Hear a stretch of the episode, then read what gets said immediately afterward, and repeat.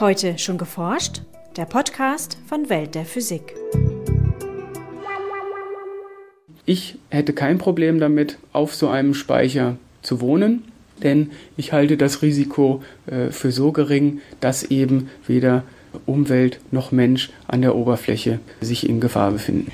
So beschreibt Michael Kühn vom Geoforschungszentrum Potsdam die Sicherheit von unterirdischen CO2-Lagerstätten. Heute schon geforscht? Willkommen zu Folge 43 des Podcasts von Welt der Physik. Mein Name ist Susanne M. Hoffmann. Und ich bin Jens Kube. In der vorigen Woche hat das Bundesministerium für Bildung und Forschung das Wissenschaftsjahr 2010 eingeläutet. Es steht unter dem Titel Zukunft der Energie. Welt der Physik ist einer der Partner des Wissenschaftsjahres. Deshalb werden wir uns in vielen unserer Podcast-Episoden in diesem Jahr mit Energie und Energieforschung beschäftigen. Heute geht's los mit einem Beitrag zur unterirdischen Speicherung von Kohlendioxid. Außerdem haben wir Meldungen zur Explosionsenergie von Viren und zu Experimenten zur Energiegewinnung mit Kernfusion. Zum Schluss Veranstaltungstipps für Ulm, Berlin und Hamburg.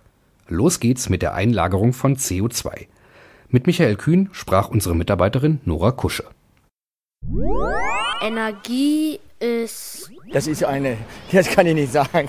Also die macht einen wacher und macht einen stärker. Wenn man läuft, braucht man ja Energie. Es gibt ja also. Energie bedeutet für mich in erster Linie Komfort. Durch Energie funktionieren Autos, Schiffe zum Teil, Heizung und Strom, oder? Das kann nicht mehr lange so weitergehen, weil sonst irgendwann wird eine Klimakatastrophe passieren.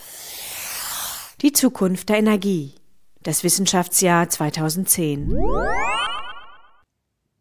Treibhausgase wie Kohlendioxid tragen zur Erwärmung unserer Atmosphäre bei und verstärken somit den Klimawandel.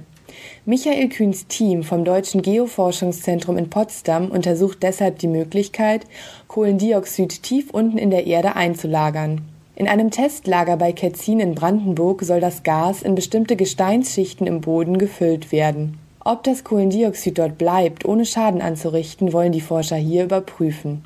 Generell geht es darum, die CO2-Emissionen in die Atmosphäre zu reduzieren. Und dafür gibt es die Möglichkeit an den großen Punktquellen, was Kraftwerke sein können, was aber auch die Zementindustrie sein kann, die Stahlindustrie und äh, die Petrochemie, dort eben das CO2 abzutrennen, dann zu entsprechend vorhandenen Lagerstätten zu transportieren und dort in äh, Schichten einzubringen, die in der Lage sind, erst einmal viel CO2 aufzunehmen und gleichzeitig auch Schichten darüber haben, die den Aufstieg des CO2s verhindern und so die langfristige und sichere Speicherung möglich machen.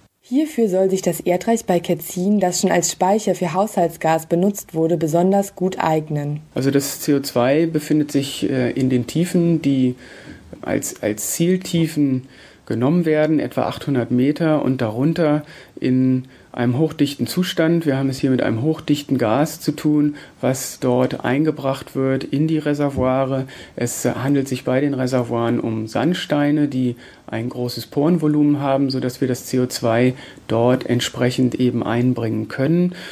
Die Mengen zu vergleichen, die wir in Ketzin injizieren mit den Mengen, die aus Kraftwerken kommen, ist ein sehr hinkender Vergleich, äh, weil wir hier den Fokus nicht auf große Mengen gelegt haben in Ketzin. Äh, das ist eines der ersten Forschungsprojekte, die sich mit der CO2-Injektion beschäftigen, sondern den Test der Überwachungsmethoden. Äh, es sind vergleichsweise homöopathische Mengen CO2, die wir hier einbringen. Also damit werden wir nicht das Klima retten.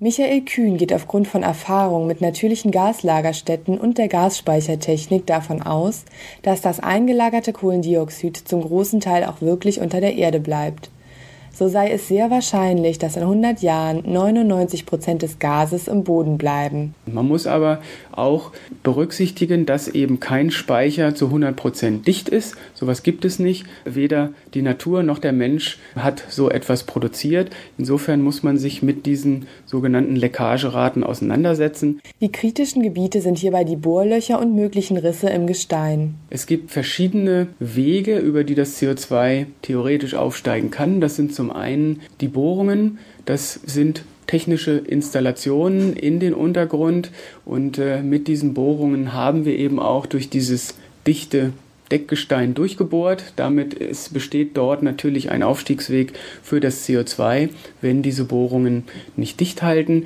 Es gibt im Gestein auch immer wieder ähm, Bruchzonen, also Störungsflächen, wie wir das nennen, über die das CO2 aufsteigen könnte. Äh, dies wird natürlich vorher mit all den geophysikalischen Methoden und äh, den anderen untersucht, inwieweit das äh, Speichergestein sich zusammensetzt, ob dort eben entsprechende Zonen äh, vorhanden sind. Ein anderer Kritikpunkt, der häufig geäußert wird und den wir auch mit untersuchen, ist die Verdrängung des Salzwassers im Untergrund.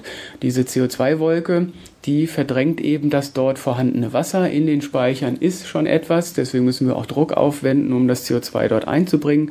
Und dieses Salzwasser wird seitlich weggedrückt. Und dieses Salzwasser könnte dann natürlich seinerseits über diese Störungszonen oder über nicht dichte Bohrungen nach oben steigen und dann im ungünstigsten Fall unser Grundwasser versalzen. Dass eines der Risiken wirklich eintritt, bezweifeln die Forscher aus Potsdam aufgrund ihrer bisherigen Beobachtungen. Ich persönlich kann immer wieder nur sagen, ich hätte kein Problem damit, auf so einem Speicher zu wohnen, denn ich halte das Risiko äh, für so gering, dass eben weder Umwelt noch Mensch an der Oberfläche sich in Gefahr befinden.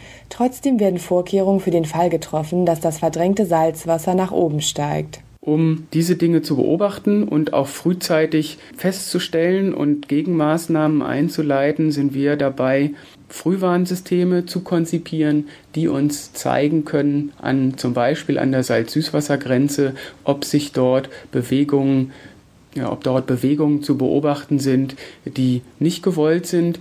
Und äh, so kann man dann natürlich, wenn man diese frühzeitig äh, mitbekommt, entsprechend dann die CO2-Injektion stoppen um die Reduktion von Kohlendioxid in unserer Atmosphäre zu realisieren, ist die unterirdische Lagerung des Treibhausgases eine Möglichkeit unter vielen. Die CO2-Speicherung ist ein kleiner Baustein in all den Maßnahmen, die wir anwenden müssen, um unsere Klimaziele zu erreichen, um die Emissionen der Treibhausgase zu verringern und speziell des CO2s. Wir müssen hier viele Wege gehen. Der Allerwichtigste ist für meine Begriffe das Sparen von Energie, die effizienteste oder effizientere Verwendung von Energie. Gleichzeitig müssen wir natürlich auf regenerative Energien umsteigen. Nur im Moment sind die regenerativen noch nicht so weit, dass sie uns morgen den Strom komplett liefern könnten und wir auf unsere fossilen Energieträger verzichten könnten. Und um hier etwas mehr Zeit auch gerade für die Regenerativen zu gewähren, sind wir dabei, diese CO2-Speicherung eben zu testen, die natürlich auch noch nicht morgen ans Netz gehen kann. Aber es geht darum, hier parallel zu fahren und verschiedene Forschungen durchzuführen, um den maximalen positiven Effekt für die Atmosphäre zu bekommen. Und wann soll das Ganze richtig losgehen? Man hofft, dass man dann in 2020 sollten die Ergebnisse weiterhin so positiv sein, mit der kommerziellen Umsetzung beginnt. Das war Michael Kühn vom Deutschen Geoforschungszentrum in Potsdam über Risiken und Möglichkeiten, Kohlendioxid im Boden zu lagern, anstatt es in die Atmosphäre zu pusten. Energie ist ein sehr rares Gut. Sonne ist Energie. Die Zukunft der Energie. Das Wissenschaftsjahr 2010. Es sollten sich alle Leute damit beschäftigen, aus welcher Quelle sie ihre Energie ziehen. Nun zu unseren Nachrichten. Nach Abschluss der Testläufe eines Laserfusionsexperiments im kalifornischen Livermore hoffen die Forscher nun, dass sie noch binnen dieses Jahres das erste Fusionsfeuer zünden können. 192 Laserstrahlen werden auf einen Punkt fokussiert, um eine Kernfusion von Wasserstoff zu Helium in Gang zu setzen. Das Experiment ist gigantisch. In einem zehnstöckigen Gebäude mit der Fläche von drei Fußballfeldern werden die Laserstrahlen auf eine Brennkammer gelenkt, die nur einige Millimeter groß ist. Bei bisherigen Tests der Laseroptik wurde ein hohler Goldzylinder bei 3,3 Millionen Grad verdampft. Die Tests übertrafen alle Erwartungen der Forscher, aber sie liefen noch ohne den Brennstoff ab. Die Wissenschaftler beabsichtigen zukünftig, die Brennstoffe Deuterium und Tritium in einer Berylliumkapsel zu deponieren, die nur so groß ist wie ein Pfefferkorn. Sie wollen darin den schweren Wasserstoff fusionieren und hoffen, dass das nukleare Feuer auch stabil weiterbrennt, nachdem es einmal entfacht worden ist. Die Idee ist, dass der Fusionsprozess dann mehr Energie liefert, als man zum Entfachen der Fusion durch die Laserstrahlen anfangs investieren muss. Ob das Experiment tatsächlich schon dieses Jahr in die entscheidende nächste Phase geht, wird erst im Sommer entschieden. Denn im Augenblick können die Wissenschaftler noch nicht sagen, ob die Implosion symmetrisch genug abläuft. Virusinfektionen, so hoffen Molekularbiologen, kann man verhindern, indem man den Binnendruck des Virus senkt. Wenn ein Virus eine Zelle infiziert, explodiert es förmlich, um sein Erbgut in den Wirt einzupflanzen. Die Wirtszelle reproduziert dann das Virus. Leider mutiert dabei sehr häufig das Virus, weshalb es schwer ist, ein Gegenmittel zu finden, das lange wirkt. Daher wollen die Forscher den Binnendruck im Virus gezielt kontrollieren. Ein Team aus Schweden und Frankreich ist nun bemüht, die Explosionsenergie der Viren zu messen. Sie benutzen dazu Viren, die nur Bakterien befallen. Allerdings gelten ihre Ergebnisse für alle Viren, unabhängig vom genauen Typ und unabhängig von den Mutationen. Das schwedische Team hat bereits früher gezeigt, dass der Druck in Viren einem Wasserdruck von 500 Metern Tiefe entspricht oder anders gesagt zehnmal größer ist als der Druck in einer Sektflasche. In ihrer aktuellen Arbeit experimentierten die Forscher mit Viren in einer zellähnlichen Eiweißlösung und beobachteten das Explodieren der Viren mit einem Kalorimeter. Beim Freisetzen der Virus-DNA wird Reaktionswärme frei. Durch Messung dieser Reaktionswärme mit dem Kalorimeter ist es nun geglückt, die Energie direkt zu bestimmen, die das Virus während des Infektionsprozesses verbraucht. 0,37 Billiardstel Joule pro Virus bei 22 Grad Celsius. Die Messungen zeigten auch, dass die freisetzbare Energie von der Wassermenge in der Virushülle bestimmt wird. Im Folgenden sucht man nun nach Wegen, den Binnendruck der Viren derart zu senken, dass sie nicht genügend Energie aufbringen können, um ihre Hülle abzustoßen. Und nun zu unseren Veranstaltungshinweisen.